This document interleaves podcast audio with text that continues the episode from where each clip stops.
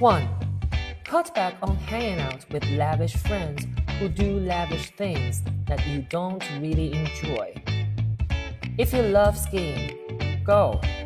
But you don't have to go to Aspen during Christmas week and stay at the St. Regis.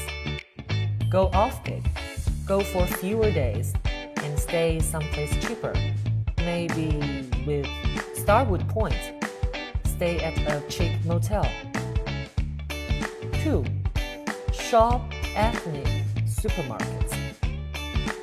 Often much cheaper, and you get to try exotic fruits and vegetables, spices, or some other things.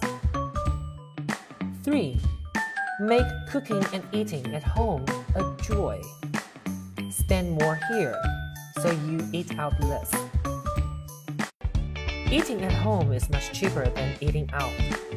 So do what you need to do to eat at home more often. Buy nicer silverware and plates. Buy marinated or pre cooked stuff to save time or hassle.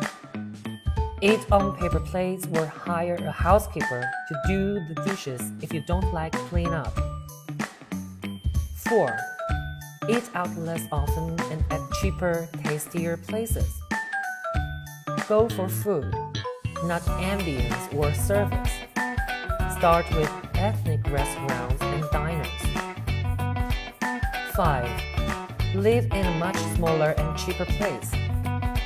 Not just because it's cheaper, but because you will be with your loved one more often and you will accumulate less stuff. Don't accumulate a bunch of stuff.